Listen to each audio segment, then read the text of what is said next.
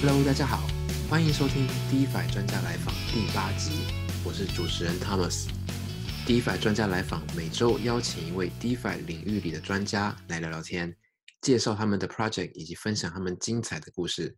和 DeFi 每周报告与每周二同步上线。有兴趣的听众，请上 Substack 订阅 DeFi 每周报告，上脸书还有 Medium 追踪 Dead Pocket。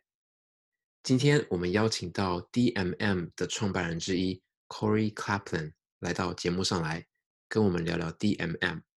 DMM 全名是 DeFi Money Market，是一个 DeFi 货币市场协议，以实体资产作为抵押提供贷款，然后以贷款衍生的利息作为资金出借人的利息。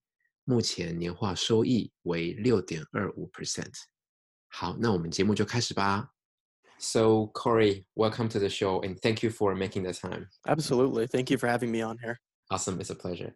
So, to start with the show today, um, could you give us a brief introduction of what DMM is? Yeah, sure.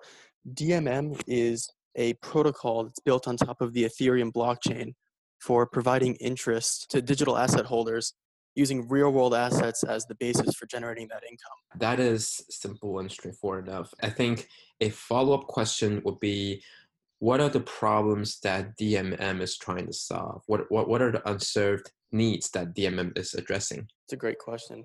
So overall, DMM is looking to leverage the benefits of smart contracts and blockchain technology to provide small and medium enterprises similar benefits and access to capital that large enterprises, uh, excuse me, large enterprises have always enjoyed. I think that's the main thing that we're really trying to, to tap into here. And mm-hmm. aside from that, these same digital asset holders that are depositing their crypto then and then earning interest are then enjoying the same benefits on return on capital that's low risk and high yield that once again large enterprises typically have access to but either residential or small small to medium enterprises typically would not be able to get advantage take advantage of. Mm-hmm. Got it. So you're really serving both sides the the people who can supply capital and enjoy a passive income, as well as the people who need cheap capital. Exactly. Okay. So I guess this is, this will be the motivation. A lot of people who know what DMM is, um, DMM is known for tokenizing car loans. I guess that's a short way to sum, summarize it, the, what DMM is um, at the present moment. So I guess a, a, question that follows that line of thinking would be why starting with cars? That's a really, really good question. And I'm actually glad that you asked that. Uh, initially, a lot of people look at these car loans and they usually think subprime lending or we loan money for people to go buy cars. But it's actually quite different from that.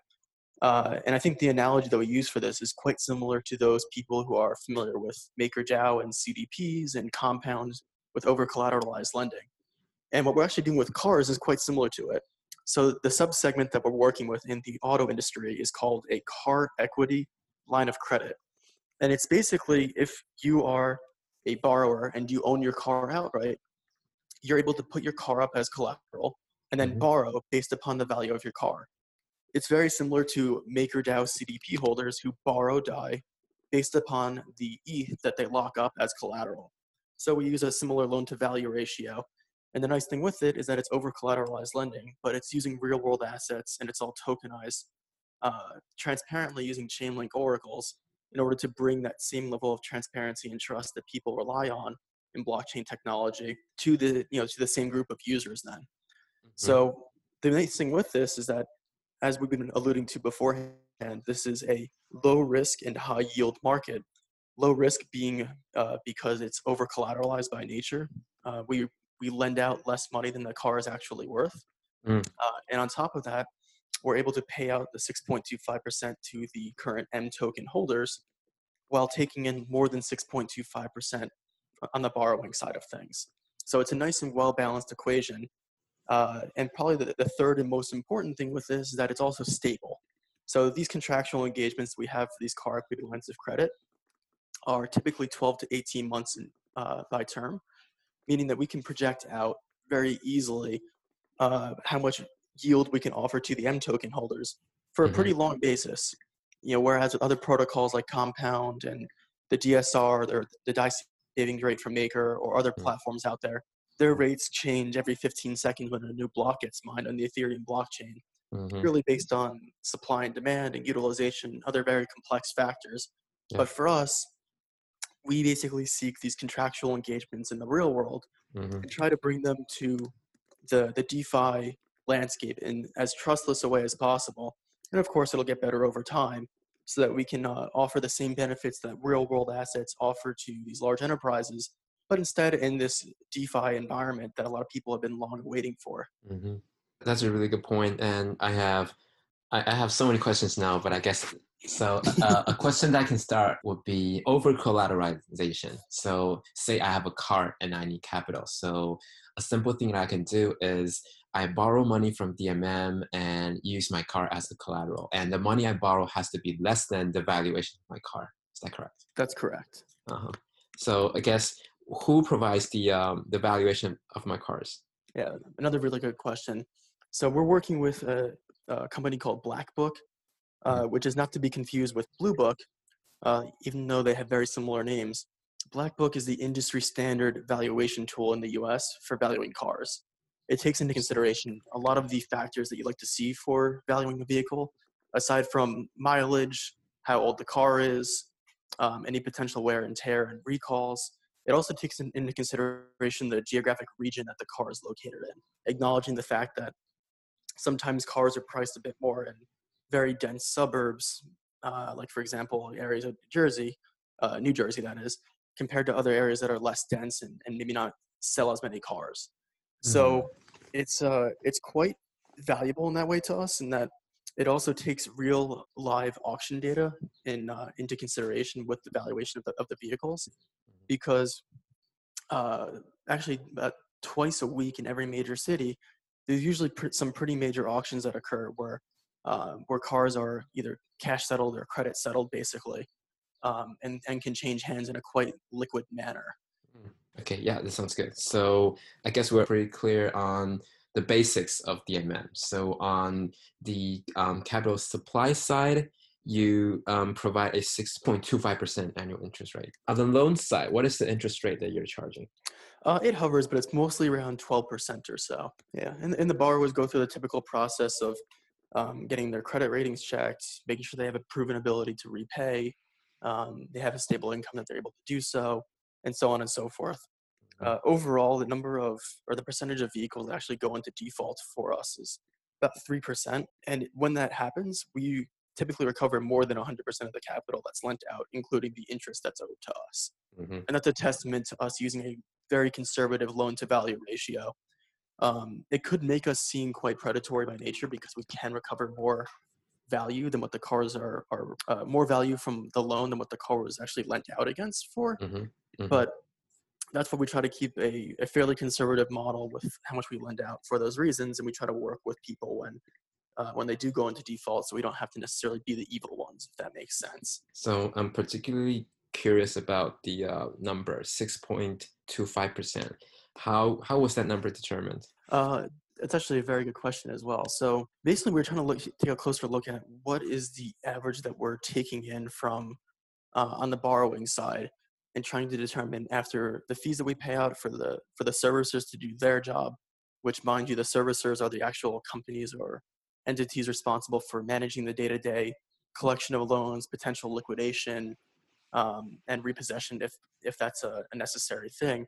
Mm, how much do we have left over and and is this a profitable model? Mhm, and we thought that 6.25% was a good number right now for a number of reasons. The first is that it's it's a very good yield and it's attractive for us to be able to grow you know we definitely do envision a little of this being a bit of a marketing spend because we want to see people or have people see the attraction in something like this but we mhm. also know with the with the asset class that we're working with this car equity line of credit the conservative nature of it and a lot of the benefits that are associated with it allow us to, to offer something as high as six and a quarter percent for a very long and stable amount of time and it won't be a problem so we, we were working with i think the way to look at it is we kind of backed into the number of what's a good number to offer to people and then which asset class can we work with that we have experience with that could do that Hmm. so it's kind of like a back way of doing it but we were able to achieve it through uh, through mainly like Greg and Derek's expertise in the in traditional finance, through their expertise of being able to connect the dots of how do we get to the 6.25% number. Mm-hmm. I can't help but recall that a, um, a centralized platform to deposit cryptocurrency and earn passive income will be BlockFi. They they offer six percent interest rate on Bitcoin deposits, so six point two five just just happens to be it. Yeah, that that, that is quite true. The, what actually was happening was we were originally looking to do about five or five and a quarter percent or something along those lines. Mm. And the bigger catalyst for us going up was at the time the the DAI savings rate or the DSR was on the climb. Mm-hmm. And we mm-hmm. thought to ourselves it'd be hard for us to compete when something like the DSR was so high. Mm-hmm. Um, and at the time it was actually at I think it was about four percent, then it went to six, then eight, then ten. It might have gone a little bit higher than that. I don't recall the exact number to be honest with you. Mm-hmm. And we were kind of like yield chasing was the way I looked at it. At the time, the DSR was offering six percent, so we are like, okay, we can offer six and a quarter. It's slightly mm. better, and we'll be able to compete against it. And then mm-hmm. shortly after, two weeks, uh, two weeks later from then, they were upping it to eight percent. And we kind of stopped ourselves for a second, and we said, "Hey, the DSR right now, like it might offer more than us, but at the end of the day, if it's going up this easily, that also means it can go down just as easily. Mm-hmm. And we didn't want to be in the situation where we're constantly chasing whatever yield they offer because at the end of the day, we knew our differentiating factor was the stability in our six and a quarter percent, or really whatever rate it was that we were going to come to. And this, the fact that they can move around this quickly and, and this violently, so to speak, mm-hmm. also meant that they can move in, you know, in a downward direction just as much. And we've actually seen that happen over, over the past couple of months. Mm-hmm. Yeah. So your strength lies in the fact that interest yield is brought by contractual agreements, not some kind of floating algorithmic mechanisms. And so exactly. that becomes your selling point, the predictability. Yeah, and we definitely agree with that statement. It's the mm-hmm. stability is very, very key for us. Mm-hmm. That's awesome. So, um, in terms of third-party collaboration, we have already covered Blackbook for providing the valuation of the cars you also mentioned in your white paper that Chainlink is a collaboration partner of yours. So, in what ways are you collaborating with Chainlink? Yeah, Chainlink is a very, very big one. And honestly, without them, DMM would not be able to exist in its current form, and we probably would not be able to fulfill the full vision we have for it. Hmm. So, in this present moment, we use Chainlink for a number of key areas. The first is just for price feed data, which is uh, arguably the most boring part of it. But at the end of the day, when we have crypto deposits, we do need to value them back to some common denomination, which right now is the US dollar. Mm. Um, and so with that, we're able to uh, calculate our collateralization ratios, which are important parameters for us to be able to govern the, the protocol, which I'll get to in a second. The other component, which is one of the first use cases that we actually dove into with them and they're very excited about because it's a new use case for them, is we actually set up what we call a data pipeline, where basically they take our contractual loan data and the liens that we have against these vehicles. And just a sidebar, these liens that I just mentioned are basically the contractual document that says that DMM has the rights to the asset, uh, in this case, the vehicles, in case of uh, lack of repayment or default on the loan. Mm-hmm. It's one of the important, important uh, key pillars for us that allows us to run the operation the way, the way that we do in an over collateralized manner because we have the ability to repossess the asset and liquidate it and recover capital in cases of problem. Uh, so back to what I was saying though, we established this data pipeline with Chainlink where essentially uh, essentially they take the, the loan data that we have, the liens, they sanitize it with, uh, with pricing data from Blackbook, and then we publish the aggregate values on chain. And that allows us to basically calculate what is our collateralization, uh, including interest payments for one year.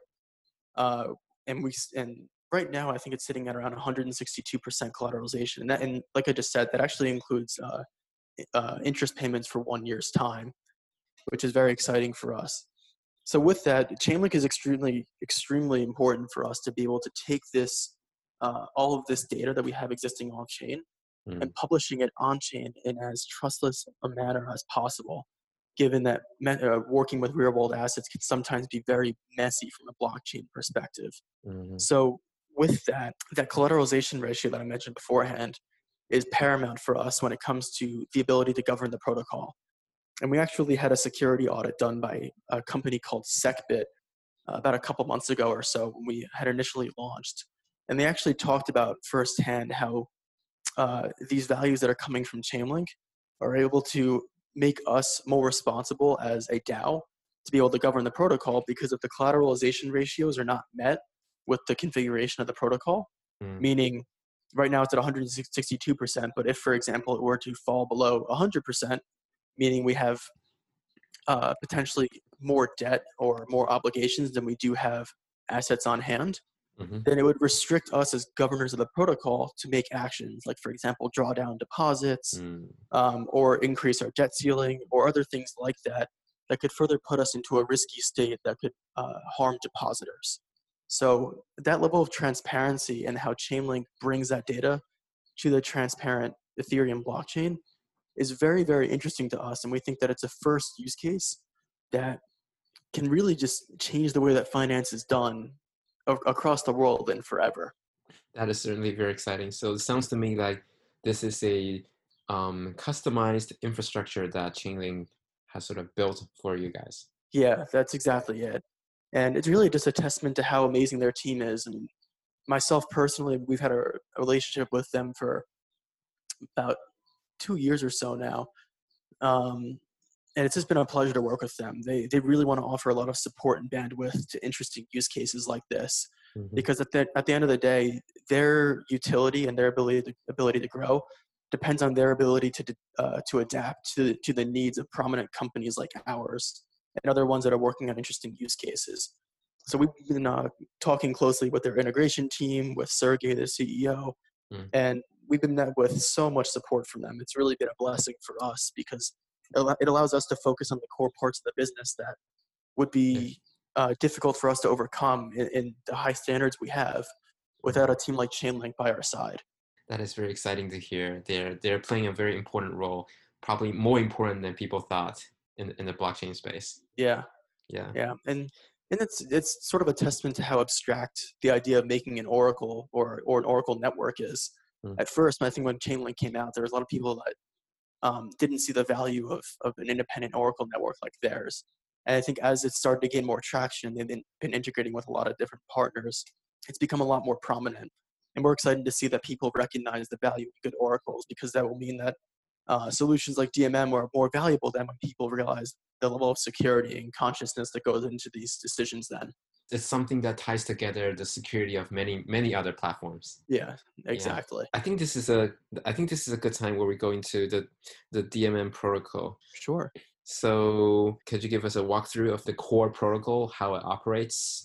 And because we've covered m- many things already like d- different parts of the protocol i guess. The collateralization part the interest rate the the lien and so on but i guess um walkthrough of the protocol will help us tie all these concepts together sure sure so at its core, uh, there's a lot of areas of it that work similar to Compound, to be honest, and it's a testament to their to them having a very clean architecture.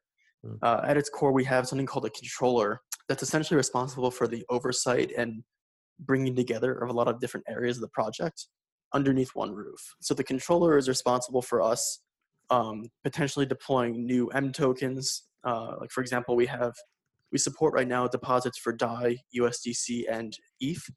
But if uh, in the future we wanted to support, for example, uh, Paxos, uh, this controller is the entity that allows us to deploy that new token then.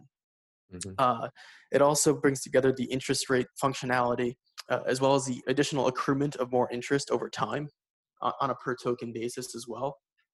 And it also brings together the collateralization ratios, the ability to calculate the amount of deposits we have on hand in terms of US dollar value, as well as a lot of other basically like just tooling or administrative functionality that would be essential for the for the for the protocol itself to operate. And with that, each M token is able to accrue its own interest if it, if we wanted to to do that in the future, uh, as well as have the interest rates be fluctuate depending on what the demand is for the for the protocol. It basically allows us to just do a lot of things very flexibly, just because uh, you know we're not always sure with where the, what the future holds for the project and what the demands of our of our customers will be um, what the ecosystem system will look like and who uh, might be our biggest users in the future. You know mm. things are always subject to change. So the level of flexibility that we really needed to, to bring to the table um, was very important, and we and we have the ability to upgrade certain key pieces as necessary, but it's not just the ability to upgrade that's that's there that's important. It's also an element of responsibility. Uh, with the DAO being administrators of the protocol, that's very important to us. So very important pieces of functionality, like uh, for example, changing the interest rate uh, contract that changes how interest rates are calculated. Mm-hmm. That's actually stuck behind a time lock right now. So we can't just swap it out and, and surprise people with it. Uh. Important functionality changes that propagate to the to the ecos- ecosystem as a whole are, are certainly time gated, which allows us to, res- to act responsibly as protocol governors. Okay, sounds good. Um, I think for people um, that are new to the space or people that are new to the concept of real assets being tokenized, well, before this we have we've seen houses being tokenized, but now this is um, cars that are more liquid and tied to tangible contractual terms being tokenized. Um, for these kind of people, um, the, the, the thing that they want to first figure out before investing in it would be to figure out the potential risks. So, um, what are the potential risks with DMM? I think our audience would be really interested to know. Yeah, I think that there's a couple layers of risk that are involved with the project, and we've tried to do our best in in mitigating that risk. Uh, the first is this uh, potential smart contract exploits um, that could happen, and, and this is basically very uh, core to the protocol itself. If there's an uh, exploit or a vulnerability uncovered in it, um, we try to mitigate this through actually having a security audit done by a firm called SecBit. And I mm. talked about this very briefly earlier, but having smart contract development professionals and review professionals that can really comb through your code as a secondary set of eyes is a very important layer in order to guarantee um, or or be able to offer certain guarantees around the security of the protocol at a certain state. So, mm-hmm. aside from having the security audit done, we actually worked with a couple other prominent companies in the cryptocurrency or DeFi space that uh, they themselves have a lot of exper- uh, uh, development experience. And we actually asked them as just basically a favor um, if, if, they could help review our contracts. And they did a wonderful job doing that. And it was certainly a, a well appreciated by us that, that they did so. Mm-hmm. Uh, aside from that, there's a couple other areas of risk, and this is actually a testament to the the layers or, or composability rather of Ethereum. So the systems uh, underlying assets themselves, like right now we list DAI, USDC, and ETH as uh, as deposit tokens. Uh, ETH, of course, is its own separate beast entirely, but DAI and USDC, if anything were to happen to to them as as deposit tokens, it could prove detrimental to our system itself. So mm-hmm. the decision to onboard new tokens as a deposit type is certainly not, a, not an action taken lightly by us. Of course, if there turns out to be an issue in the future with USDC where the dollar is backing it actually turn out to not be there or something very, very um, out of the norm like that, obviously would be a very big problem for us. Um, and so there needs to be a lot of careful consideration for it. Aside from that, there's also consideration with this, the assets we onboard themselves, uh, rather the tokens we onboard themselves, that they also conform to all the necessary standards that make our protocol secure. Um, for example, we saw in the past uh, Lendf.Me or dForce have that problem with um, with an ERC 777 token mm. that they onboarded that caused a reentrancy attack and therefore caused about their their 25 million dollars to get drained from the contracts. Mm-hmm. And it wasn't a testament to their protocol itself being inherently insecure. It was more so a problem with them onboarding a bad asset and then it mixing poorly with their current design or in- infrastructure. Mm-hmm. So things like that certainly cannot be taken lightly, as I just said beforehand. And we need to be very, very careful with the assets that we onboard, and they need to be placed under very careful review before that happens. Mm-hmm. The other thing I would add on to that is right now we have a more centralized architecture but the transition to a fully decentralized one is underway and we're exploring ways to do this in as clean of a way as possible that keep things safe secure and also just sane by nature. So right now the dmm foundation is one of the primary members of the dmm dao and we're in the process of decentralizing that to bring in more voices more members of the community for uh, a democratic voting process and that voting process is quite abstract but it could be uh, but it's but it's quite important for a lot of the decisions for governing the protocol, anything from potential interest rate changes, if that were to be a thing in the future, or Mm-hmm. um, onboarding new real world assets, um, assigning new principals and affiliates, or or slashing their stake if they're actually not acting responsibly. A lot of things like that will be uh, will start to be moved over to the DAO, uh, or not be, not be moved over to the DAO, but more so uh, be things that the DAO will be responsible for looking over and having constant oversight for. So I think that the the movement uh, to a more decentralized architecture will help mitigate some of the centralized risks. And Mhm. probably the last thing is just in, in general treasury management.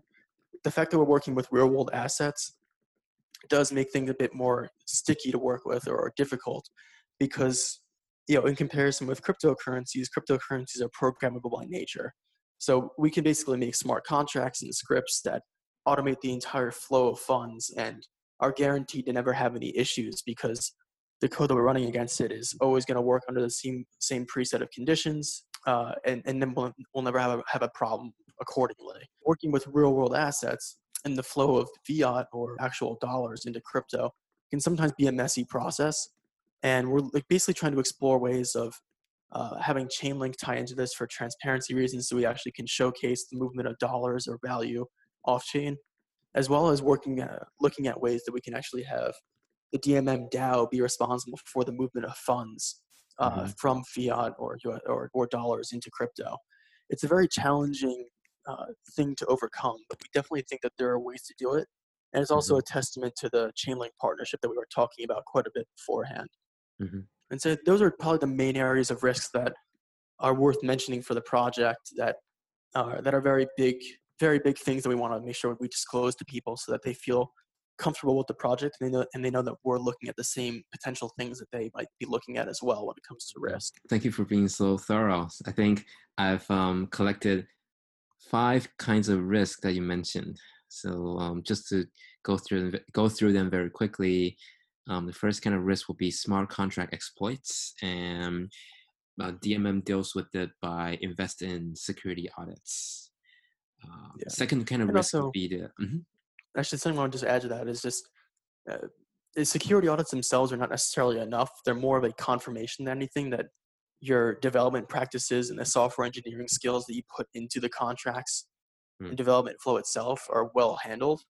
Uh, we saw this a, a while ago with um, a platform called Hegic, where they Yeah. claim to have a security audit done on their options protocol prior to launch. But if anyone actually took a look at the at the audit itself, it basically highlighted how insecure it was and that they really needed to go back to the drawing board with with redoing things redesigning certain aspects of it Mhm. and instead they used the audit uh, report itself as more of a marketing tool to say we had an audit done and that they had quote unquote passed it but anyone who actually looked at the report for more than a couple of uh, couple of minutes even could very easily see that that wasn't the case and, and, and that they had prematurely released uh, Mhm. new smart contracts that were putting people's hard-earned funds at risk Mhm. so we see the security audit process is not like a rubber stamp of approval but Mhm. more so another layer of confirmation that we're doing things correctly Yeah, good point. Um, okay, so the second kind of risk you mentioned would be I, I refer to it as ecosystem risk. So, say if something happened with the DAI ecosystem, or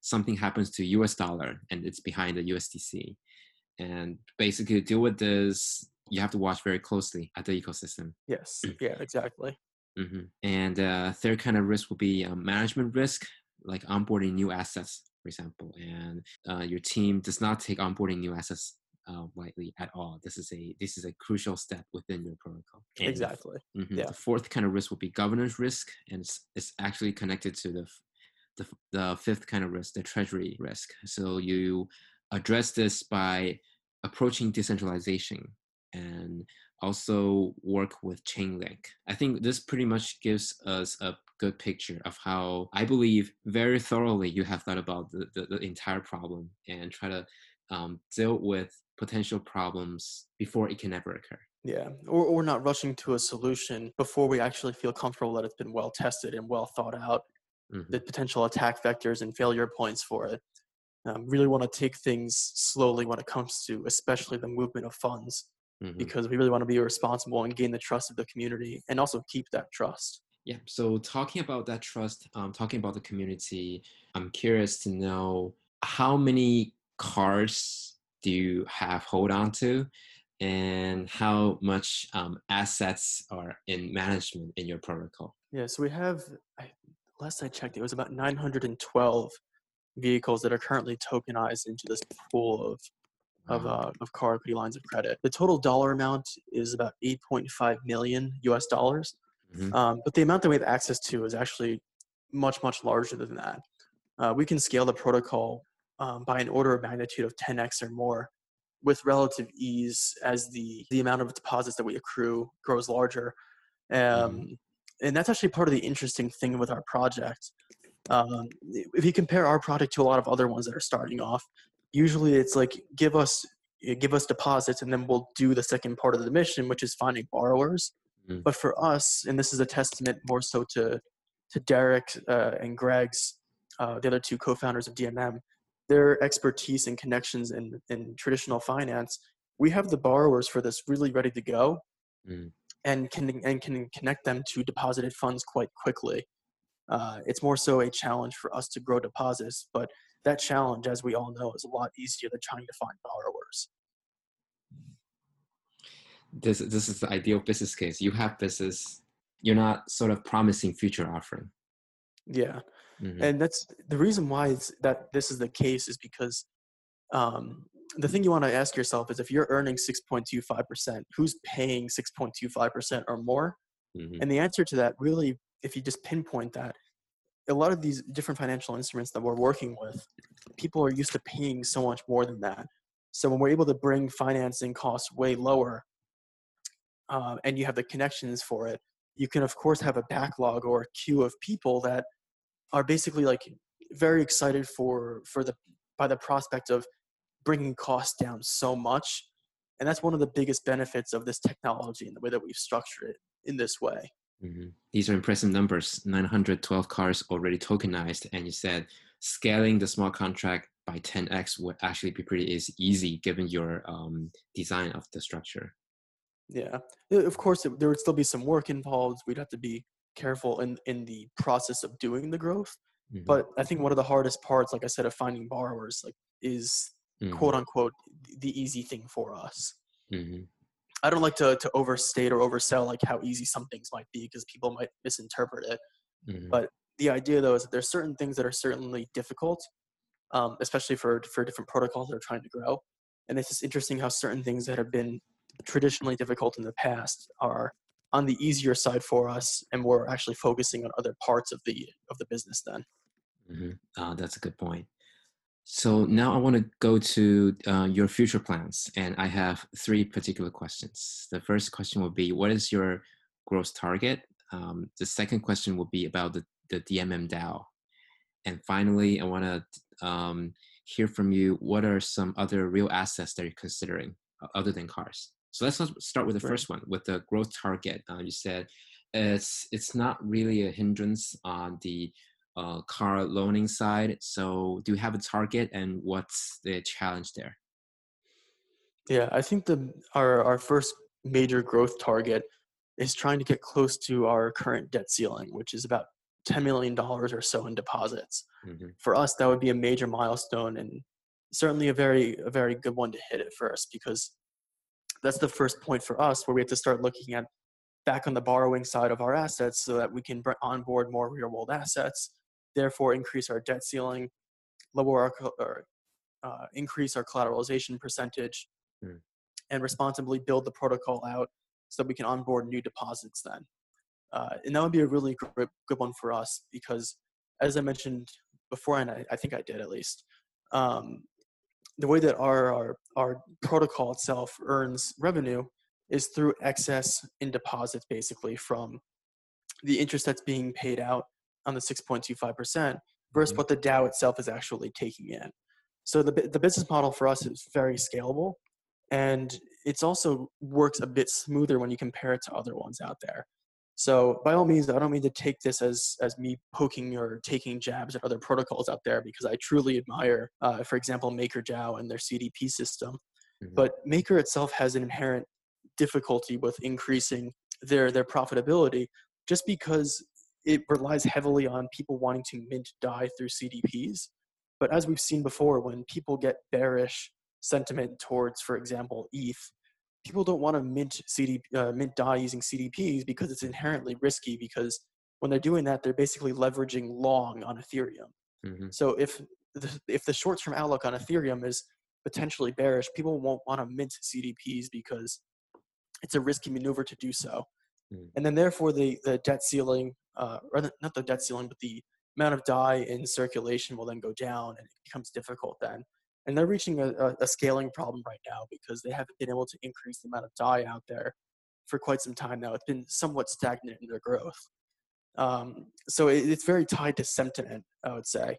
But with us, the difference I would say is that instead of wanting, uh, instead of the the the growth of the protocol being very tied to sentiment on the on the ecosystem, instead it's just a simple: do you want to earn interest or not? That's really what it boils down to.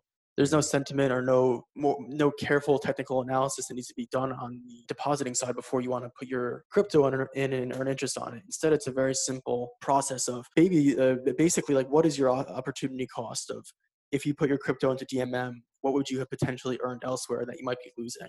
So the, the, the decision making process itself is quite simple. So we think that that's one of our inherent competitive benefits that we have over other protocols when it comes to uh, deciding whether or not you want, want to earn interest.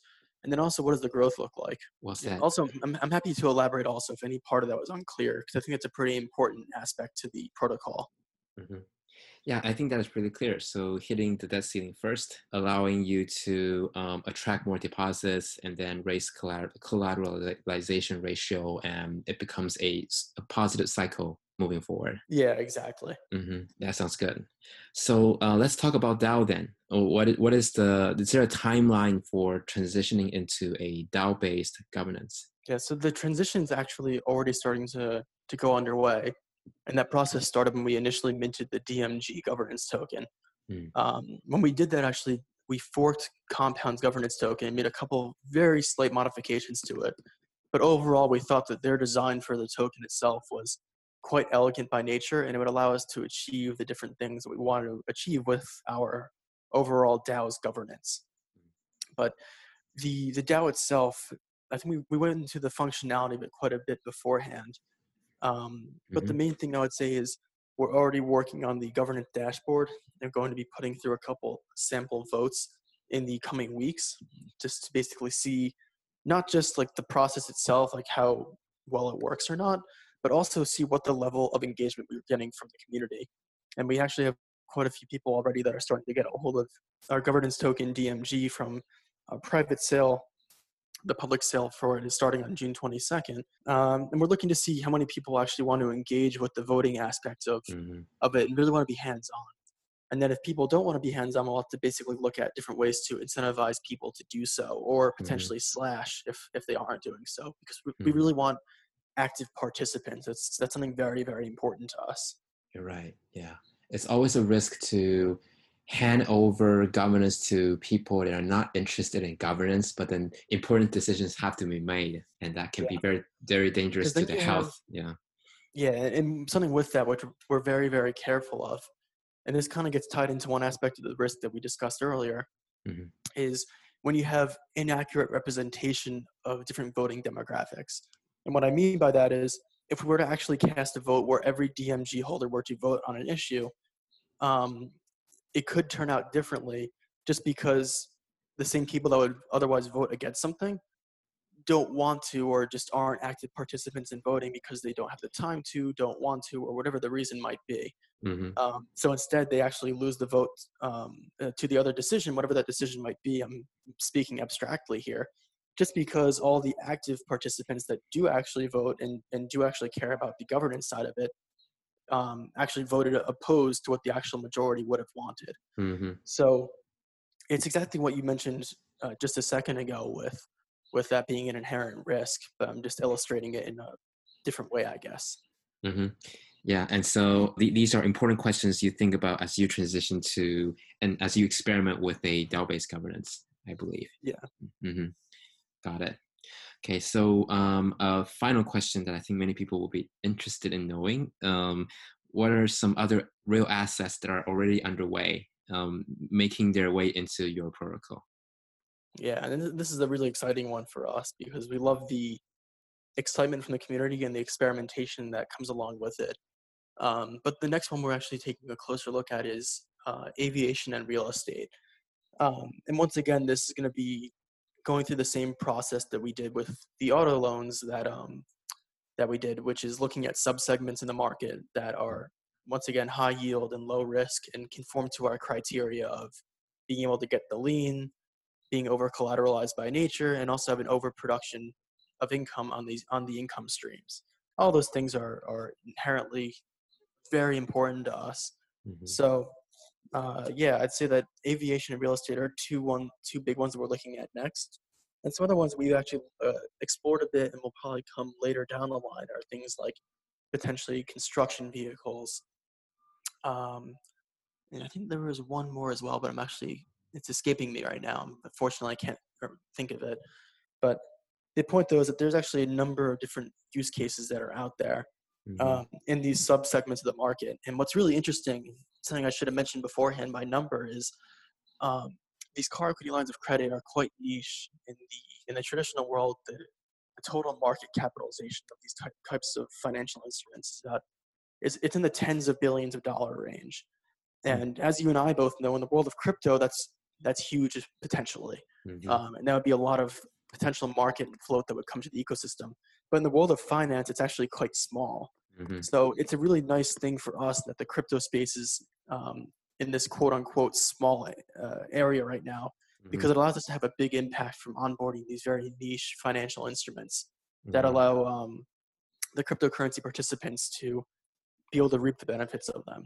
And we think that this is one of the really good things we have going for us and actually for the overall crypto space when it comes to adoption and growth of crypto as a whole because we can take these niche markets that don't have a huge impact on traditional finance, mm-hmm. but they can instead have a huge impact on crypto and be responsible for its further adoption and growth. Mm-hmm. It, it, it, sounds like a low hanging fruit for you guys. Yeah, it's it's one of those things that's hard to find if if you don't know to look for it. But mm-hmm. we're very fortunate to have a very a, a very skilled team with a lot of diverse backgrounds, so we can identify these very unique opportunities that otherwise would not be uncovered. Mm-hmm. That's awesome. And it's actually funny that the way that we can gauge how unique an opportunity is uh, is usually by how many questions and how much misinformation initially spreads when we start to discuss it with people. And and our and our initial use case with these auto loans was definitely a good example of that because so many people saw auto loans and the initial thought was how can you offer six and a quarter percent when things like subprime lending are so low it mm. clearly doesn't work but then when they actually dig into it and they read more about what it is that we're actually offering, they start to see the merit behind it and think, wow, this is actually very clever. So mm-hmm. we, we, we, love taking that initial spin on things because it allows us to really uh, cement a very unique foothold in the space as not just being a good project, but a project being governed by some really smart and, and talented individuals that really care about moving the crypto space forward. Mm-hmm.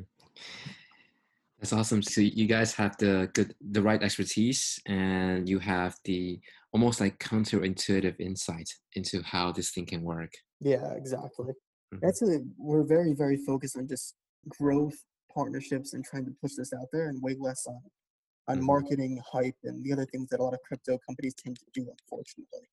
Yep. So, you know, we spent oh, I don't know about the first couple of months so far, extremely focused on on trying to get the base protocol in place stabilize any potential issues that have come across with it, exploring different partners and different ways we can grow our M asset holdings, and way less of trying to go through the hype cycle that other other companies and and uh, and projects have tried to do. And I think that the community has really latched onto that so far because they can see that for themselves when they actually got a hold of the project. I mean, a lot of people hadn't even heard of it until until somewhat recently. We've been going through a bit of a of a growth cycle, which has been very nice. Mm-hmm. And it's very cool to, to see people actually recognize the merit of the project for, for what it is and not for the hype that surrounds it. Mm-hmm. Yeah, this is certainly a very interesting project with a lot of potential. We'll be providing more links into your documentations, your white paper for our audience to check out. Um, for awesome. now, mm-hmm, and thanks for sharing. Um, I think the, this is a good time to get to the lightning round, and I have prepared five questions for you, Corey. Sure. Okay, um, so let's start with question one. How would you explain DeFi with your grandma? This is a tough one, especially because um, both my grandma, I've, I have two grandmothers that are still alive right now, thankfully. And both are quite different from each other. One is actually quite tech savvy, the other one isn't. But Hmm. I'd say overall, how I would describe DeFi is they're quite used to the world of finance where they rely on their bank uh, for the most part for doing all their financial services. And um, the spin I would take on it is quite different depending on whether that person is a US native versus potentially from other countries. Mhm. Um, the US has it very easy when it comes to their uh, to their financial institutions because we can inherently trust them much more than at least other places can. But I basically try to def- describe the world as DeFi as um, and basically imagine being able to get a lot of your financial services that you have right now, but without some kind of company in the middle being the, the layer that you're trying to interact with all the time. So that doesn't mean necessarily that you don't have customer support anymore, but more so that they're not in there trying to constantly do things like rent seeking or skimming deposits off the top or taking very, very high fees because that layer in the middle just doesn't really exist anymore. It's now replaced completely by technology. Mhm. And when I say financial services, I actually mean all financial services or have the capability in some shape and form to move into a deep, more DeFi-esque uh, paradigm. So very simple things like lending, uh, over collateralized lending can occur right now using strictly just this technology. And we don't need to use um, very uh, potentially inefficiently ran banks as the as the entity in the middle that would overcharge for it. So the benefits that are passed along to the end consumer are very clear then. They're getting in this case more transparency, which is more of a byproduct than anything. But they're also getting better efficiency, which means lower rates, better terms, and more flexibility than than what they are getting in the traditional finance world. I think my grandma can understand that. That's a good thing. okay, so um, second question: What attracted you into the blockchain space originally? I, I love this question because I feel like whenever you ask it to someone, you get some, such diverse answers. Mhm. Uh, for myself personally, it actually goes back to about 2015 or so. Um, I was still a college student then, and I was really into, uh, aside from computer science, then I was really into modding uh, online games and, and things of that nature. Mm. And there's a couple games that I played where someone was selling modding software for it. And unfortunately, PayPal had shut him down. And he was actually uh, making the modding software and earning an income on it, so he actually could pay his way through medical school Oh, um, when PayPal shut him down, it was a very big blow to his revenue streams and his and his ability to pay for schooling. And he wasn't really quite sure of how he was going to go about it. Eventually, he realized that Bitcoin was a very viable solution as a payment mechanism. And um, I was still interested in purchasing the software, so I actually went ahead and figured out how to purchase Bitcoin, sent it over to him. But the really neat thing for me was when I finally got a hold of the Bitcoin and I sent it to him, it really just changed my perception of money forever here I was thinking like that we had to use some kind of entity like PayPal in order to transfer value over the over the internet. But little had I realized that as soon as you got a hold of something that was self-sovereign like Bitcoin, that you can actually do a similar transfer into value, but there's no one that could stop you in doing it. It was like mind-blowing to see essentially a cash like transaction occurring over the internet like that. mhm. And ever since then, I've been deeply fascinated by it, and I've tried to get involved in, in the space in some way Mhm. um, uh, very viciously since then, and it's been a really, really enjoyable ride. My God, I have to be honest. This is probably the best answer I've heard so far. Um. I'm curious to to hear what your other answers have been. Then. okay, so third question. Actually, this will probably be my favorite question. We are only half past 2020, and yet we have already witnessed so many things happen. The U.S. assassination of an Iranian general, um, COVID 19 sweeping the world, economic crisis, and now we're witnessing racial justice protests on the streets. So, what is your view on how DeFi might make progress and might even prosper amidst the growing chaos and instability of our society? Yeah, I, I love this question, and um, obviously don't want to bring any kind of politics into this, but there are some very objective ways that that DeFi can play a very big impact in all of these things that you mentioned. Um, I mean, just for one, looking at uh, at COVID, we saw very quickly how it resulted in brick and mortar businesses shutting down and online businesses were then booming or otherwise receiving the businesses that brick and mortar was going to get. Mm-hmm. Uh, so just by nature, the fact that you can transact in a very trustless, efficient uh, way using you know just using online tools, I think that is going to be pushed forward even harder now because of things like COVID. Uh, I mean, we saw this itself when the U.S. had proposed the idea of, use, of, of creating a digital dollar. Um, and just because of COVID, there were a number of bills and stimulus packages that were passed by the U.S. government to mm-hmm. help bring aid to citizens that were experiencing very rough times. And because of that, it also shines some light on uh, some very vast inefficiencies that exist when the U.S. government wanted to roll this out. It's it's almost funny and comical to see how the government, the U.S. government, is one of the most powerful governments in the existence of the world. Mm-hmm. Yet their ability to just do very simple things like send money to citizens was such an insurmountable task. We, we saw stimulus checks being sent to the wrong people or to people that have been deceased for years. Um, we saw some people get the same check twice. Um, and just very simple things like that that were just very, very poorly executed on.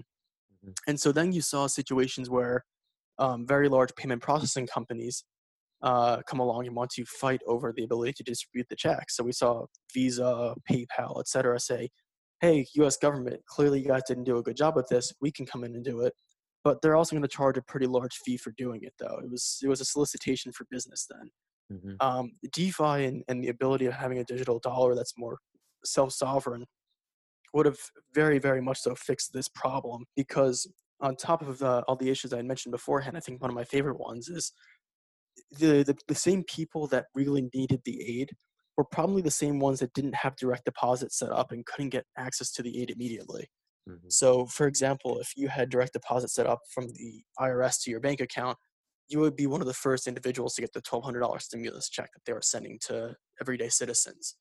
But on the other hand, if you didn't, you actually had to wait for US postage to send it to you. And it took about an extra one to two months mm-hmm. for it mm-hmm. to come.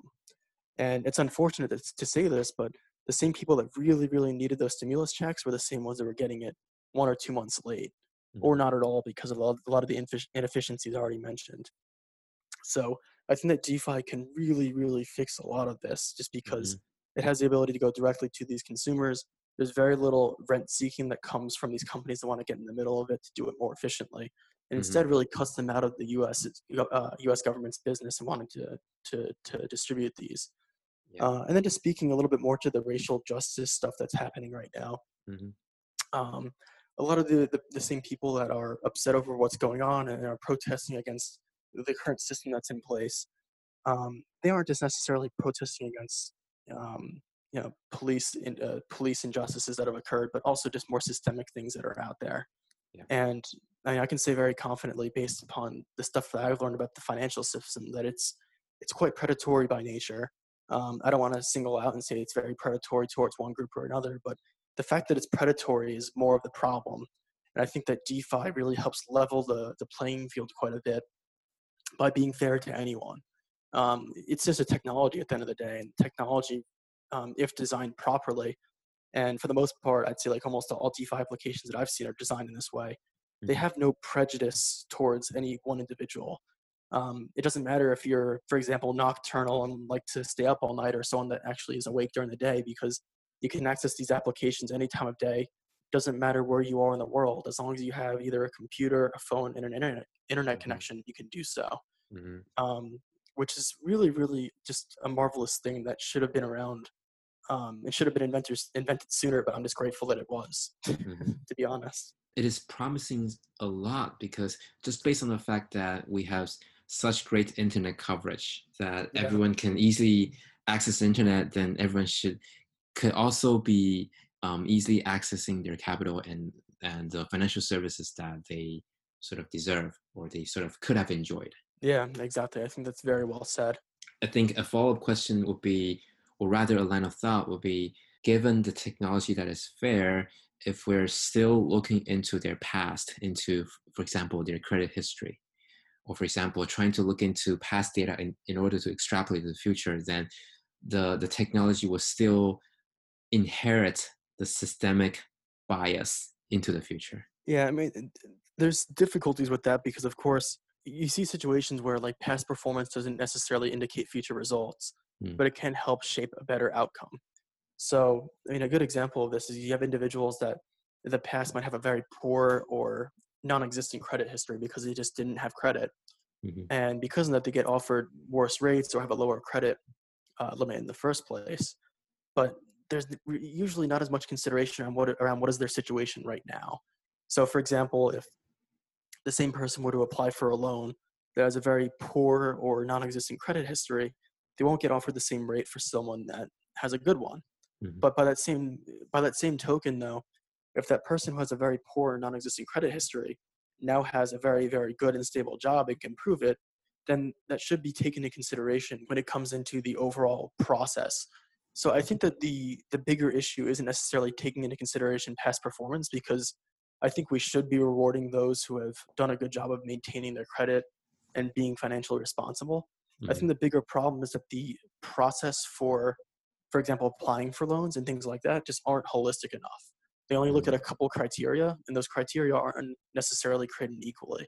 Like that same example I just said with that poor credit history person, like I said, can now have a really, really good job um, and should be able to demonstrate that they have a very good and stable job and they've done a good job improving their financial quality of life and that Mhm. should have have an impact then on what the overall loan decision then is for example Mhm. And DeFi being a more flexible technology is addressing this by looking at more factors and being more flexible. yeah i, I think that overall uh, the fact that it's more rooted in technology than, than i would say human interaction is definitely a good thing because technology tends to be a bit more binary by nature and a bit more like just yes or no and the fact that it's being built on top of these, this ethos of a fair use and, and equal access really should help cement it so that it's being designed from the ground up in the right way that there won't be these prejudices that have existed beforehand Mhm. That's a really good point.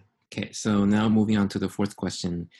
What is your favorite DeFi product other than DMM? that's a tough one i think that my favorite one is probably uh, dYdX i think that um, their product overall was um, like I'm, I'm speaking more so to, the, to to their margin lending platform was really really intelligently designed and it really has paved the way for um, for a lot of different things. So it, just taking a step back i think that a lot of people prior to about a year year and a half ago have been really expecting to see dex's uh, decentralized exchanges take off Mhm. and that that vision for a lot of people hasn't been fulfilled because they expected it to happen overnight and you know people that were very realistic about the expectation of their growth weren't upset by it but they really did want to see them take off though. And i think that dYdX did a fantastic job of creating a decentralized exchange and, and margin lending platform that's quite efficient. It takes the best of decentralized technology and centralized ones and and leverages them in a very sane and intelligent manner and gives a quite efficient allocation of capital in order to facilitate just really awesome trading at the end of the day. Mhm. Um, I really like their platform a lot, and I've learned a lot from actually taking a look through the smart contracts and seeing how well their team has handled um, the software engineering process. Um, some of my- my decision in, in saying like I- in that I like them a lot goes very far beyond just their product, but also just their software engineering capabilities as a whole. I think it's very admirable what their team has done for the space and how much they've been responsible for the growth of decentralized exchanges and and trading in a decentralized manner overall. I think it's very awesome. Mhm. That's a great answer. Final question What are the top three tokens in your DeFi investment portfolio now? Oh, that's a fun one. Um, I'd say my top three right now are uh, uh, Loopring, uh, LRC. So Mhm. they're um, a decentralized exchange protocol, and recently during their upgrade to version three, they've focused on ZK rollups or zero knowledge proofs as a means to scale. hmm So they can they can currently trade or or settle about 2,025 trades per second. It's truly admirable, but with the same security guarantees as base level Ethereum, which is exciting. Uh, another one is um, which most people have not heard of, but it's called AppCoins. Um, APPC is, is its ticker. Been following that project for quite a while now. It hasn't had a lot of uh, value accrual when it comes to its price, but their growth as a project and and achieving their vision is very interesting and very exciting to me. Uh, they're basically making a cryptocurrency token that's native to app stores. Um, app stores by themselves just have a lot of inefficiencies with them and a lot of layers in between that can be cut out through the use of blockchain technology and mm-hmm. using a cryptocurrency token native to the app store itself. I'm not going to get into the details of it, but their white paper does a very good job describing it and actually um, going into the detail of how their ecosystem will work, and it's actually quite functional today. Mm. Um, perhaps what's really interesting to me is this: they've been their their circulating supply is about 100 million tokens, and last I checked, in in in App Store purchase volume, they did about 75 million tokens in just last month alone. So it's just crazy to me that they've that they're, that they're doing enough volume to basically turn over their entire circulating supply in one month's time. I think that's wow. very exciting. Mm-hmm.